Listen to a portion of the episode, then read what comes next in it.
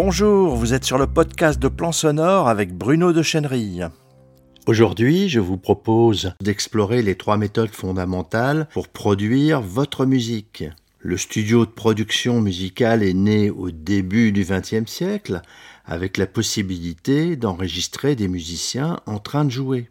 Des tout débuts de l'enregistrement monophonique en gravure directe aux multipistes digitales sur ordinateur, chaque nouvelle technologie a fait évoluer les stratégies de production musicale en leur apportant toujours plus de moyens et de choix possibles au service de la création musicale, ce qui bien sûr influe directement sur la manière de produire votre musique aujourd'hui dans votre home studio. Pour simplifier et vous donner des repères méthodologiques, on peut distinguer trois grandes méthodes de production musicale. La première, que nous allons appeler classique est une méthode de production linéaire. La deuxième, que nous appellerons créative ou rhizomatique ou expérimentale. Et enfin, la troisième qui est une combinaison des deux premières.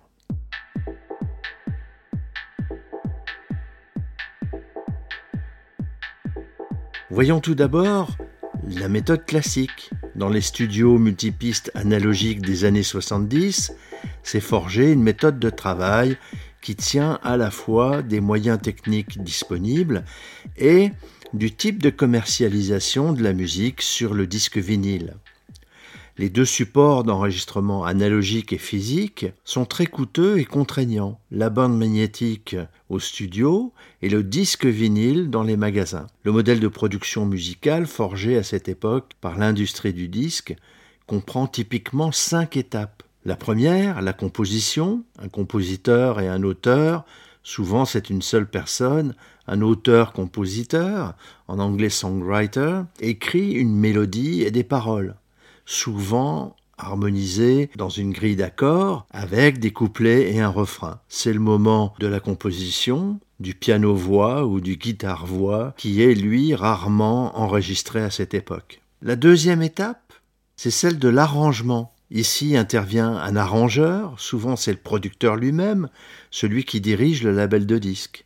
Il recrute les musiciens, les rassemble en studio et leur indique les parties à jouer. C'est un peu le même processus pour les petites et les grosses productions. Parfois aussi, c'est un groupe, un orchestre constitué qui va produire l'arrangement de cette euh, composition. La troisième étape, c'est celle de la prise de son. On enregistre en multipiste les musiciens, le plus souvent ensemble, dans la même session de studio entre ce qui a été composé, écrit au départ, et ce qui ressort des séances d'enregistrement, il peut y avoir une grosse différence. Car c'est là que la créativité musicale va s'exprimer lorsque les musiciens jouent ces arrangements en studio. N'oublions pas qu'à cette époque, on enregistre sur la bande magnétique où les différentes pistes physiques sont gravées. Le support coûte cher, on ne peut pas facilement le découper, le montage et les reprises sont compliqués. Voilà pourquoi les très bons instrumentistes sont très recherchés dans ce contexte, ainsi que les producteurs talentueux qui doivent vraiment maîtriser leur sujet et travailler très vite. La quatrième étape, c'est le mixage. Bien souvent dans les grands studios, avant d'aller plus avant, on a besoin d'une décision commerciale. Car le centre de décision, la direction du label, n'est pas dans le studio. Elle est dans les bureaux de la compagnie de disques, et attend de pouvoir donner son feu vert, de se décider commercialement à poursuivre une production, euh, puis la fabrication du disque. Voilà pourquoi en studio, on va faire une mise à plat, c'est-à-dire un mixage très rapide et sommaire qui va simplement permettre de faire écouter un brouillon, une maquette aux décisionnaires, aux commerciaux qui vont engager les fonds nécessaires pour publier ou non le disque en question. Dans le meilleur des cas, cette mise à plat étant validée avec des suggestions nouvelles, on va pouvoir retourner au studio, apporter les retouches dans les arrangements, rejouer certaines parties, en rajouter de nouvelles, et faire un mixage définitif qui va prendre beaucoup plus de temps. La cinquième étape, c'est le mastering. Cette dernière étape était très souvent confiée à un studio spécialisé, à un ingénieur de mastering renommé. À partir de la bande stéréo mixée, celui-ci va affiner les couleurs, les niveaux, l'équilibre général du mixage et préparer techniquement le document sonore dans les normes de la gravure. L'objectif est là de finaliser le son du mixage et en même temps d'anticiper le son du disque pressé. Il n'est pas rare qu'on presse des tests en vinyle pour vérifier le rendu du mastering. Le mastering d'un disque vinyle est à cette époque et toujours très délicat car effectivement il faut anticiper les défauts du support vinyle qui ne reproduit pas exactement ce qui est enregistré. Il y a donc des problèmes d'égalisation, de phase très importants à régler au mastering.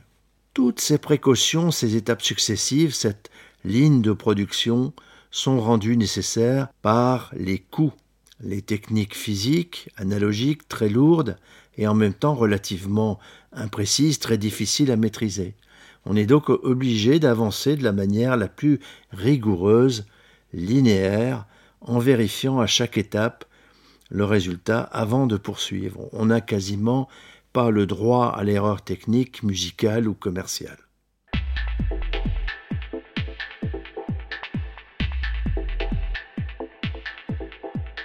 La deuxième méthode que nous allons voir, c'est la méthode que je, vais appeler créative ou rhizomatique.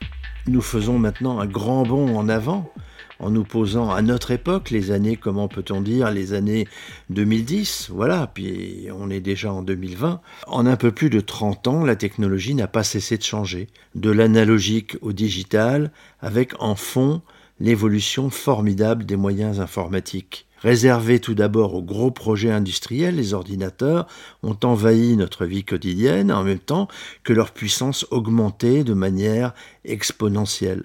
Songez que votre smartphone dispose euh, aujourd'hui d'un processeur digital des dizaines de milliers de fois plus puissant que le Block 2 qui pesait 30 kg et a permis il y a 50 ans à l'homme de marcher sur la Lune. Alors qu'est-ce que cela change en termes de production musicale? La musique est-elle meilleure? Non, certainement pas. Les disques enregistrés dans les années 70 font toujours référence, et les grands chefs-d'œuvre de cette époque n'ont pas pris une ride, quel que soit le style de musique, et ils sont tous réédités sur les nouveaux supports dématérialisés. La production est-elle plus facile? Oui et non.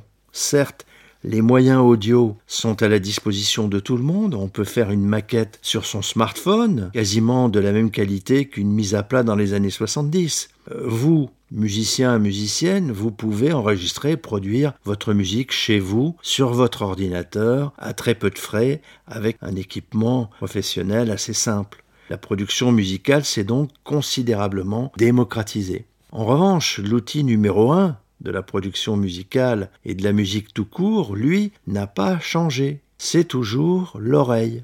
L'oreille des musiciens, l'oreille des ingénieurs, l'oreille des producteurs, et aussi à l'arrivée, ah ben, l'oreille des auditeurs. Et là où 10 à 30 paires d'oreilles entraient en jeu dans la chaîne de production musicale, comme nous l'avons vu aujourd'hui, une seule paire d'oreilles, la vôtre, va gérer le processus pour produire votre musique dans votre home studio. Alors oui, tout a changé en positif comme en négatif. La méthode rhizomatique est celle des jeunes musiciens producteurs. Expliquons ce qu'est un rhizome. Un rhizome, c'est une structure évoluant en permanence dans toutes les directions horizontales et dénuée de niveaux. Elle vise notamment à s'opposer à la hiérarchie en pyramide ou à l'arborescence et à la, trajectoire linéaire. Ce modèle d'organisation existe dans la nature, évidemment, et elle vient de là. C'est aussi philosophiquement, dirais-je, le cercle contre la ligne. De plus en plus de musiciens composent au fur et à mesure leur musique dans leur home studio, en expérimentant directement avec les outils de production, en s'enregistrant, en traitant le son, en arrangeant, en mixant très tôt leur production, en masterisant eux-mêmes, puis en retournant à la compo, tout ça dans un désordre apparent, mais qui a le mérite de permettre de tout expérimenter, de chercher, de se tromper, et finalement de trouver en libérant sa créativité. C'est aussi la méthode expérimentale scientifique. On cherche sans savoir ce qu'on va trouver, Et c'est comme ça finalement qu'on avance le plus et qu'on trouve de nouvelles choses qu'on n'aurait pas imaginé pouvoir accomplir au départ. Vous la connaissez bien, cette méthode, n'est-ce pas? C'est peut-être même celle-là que vous pratiquez en partie pour produire votre musique.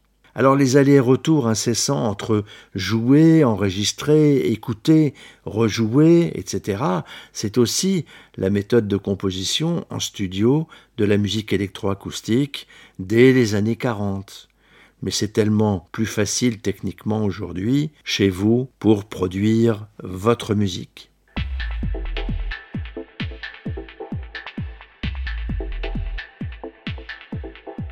Alors passons maintenant à la troisième méthode, qui est une combinaison de ces deux premières méthodes que nous avons vues, la méthode initiale linéaire et la méthode actuelle rhizomatique. La méthode combinée pour produire votre musique. Alors il s'agit d'abord de maîtriser votre outil technique. On pourrait croire que la grande liberté apportée par le home studio peut se passer d'une bonne connaissance des outils techniques. Mais il n'en est rien, bien au contraire. Pour pouvoir être à l'aise et libérer votre créativité dans votre production musicale, il est essentiel de bien maîtriser les outils. Sinon, votre élan créatif va être continuellement stoppé par votre méconnaissance technique. Et c'est bien sûr un handicap énorme, car on a besoin de fluidité dans ce processus de création intuitive.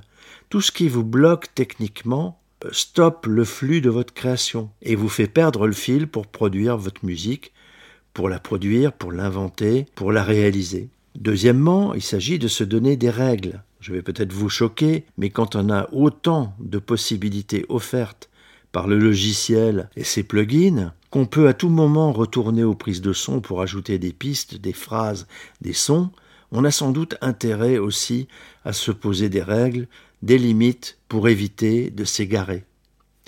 Tout ce que vous aurez préparé, décidé, délimité à l'avance, composé, arrangé, avant de tout jeter dans le chaudron de votre production musicale, tous ces éléments, ces principes, ces règles seront autant de garde-fous pour cadrer, avancer et ne pas vous perdre en chemin dans votre réalisation. Ensuite, vous pouvez inventer vos propres procédés de création. Si vous savez inventer votre propre manière de faire à partir d'une très bonne connaissance technique et de la maîtrise des outils, cela va décupler le potentiel disponible pour produire votre musique. Alors comment faire la différence? C'est là qu'on revient à l'essentiel. Les qualités musicales, l'oreille, l'écoute sont là toujours l'arme absolue pour réussir, et plus que jamais. L'intention musicale, le projet musical doit être fort, et les idées, l'inspiration seront bien propulsées par des techniques de création, de composition les plus ouvertes possibles. Et c'est ce qui est passionnant et grisant pour vous, le musicien, compositeur, producteur, c'est d'avoir les moyens, les outils, les techniques pour aboutir vous-même votre création musicale et produire votre musique de A à Z et très souvent chez vous à la maison, dans votre home studio. Voilà, je vous signale aussi que vous pouvez euh, lire la version écrite de ce podcast en un article publié sur mon blog Plan Sonore. Je vous rappelle l'adresse internet plansonore tout Vous êtes sur le podcast audio de Plan Sonore. Il est disponible sur iTunes, Stitcher, SoundCloud, Spotify, Deezer, Podcast Addict, Apple Podcast et Google Podcast bref sur la plupart de vos applications de podcast et bien sûr sur notre site plansonore.fr.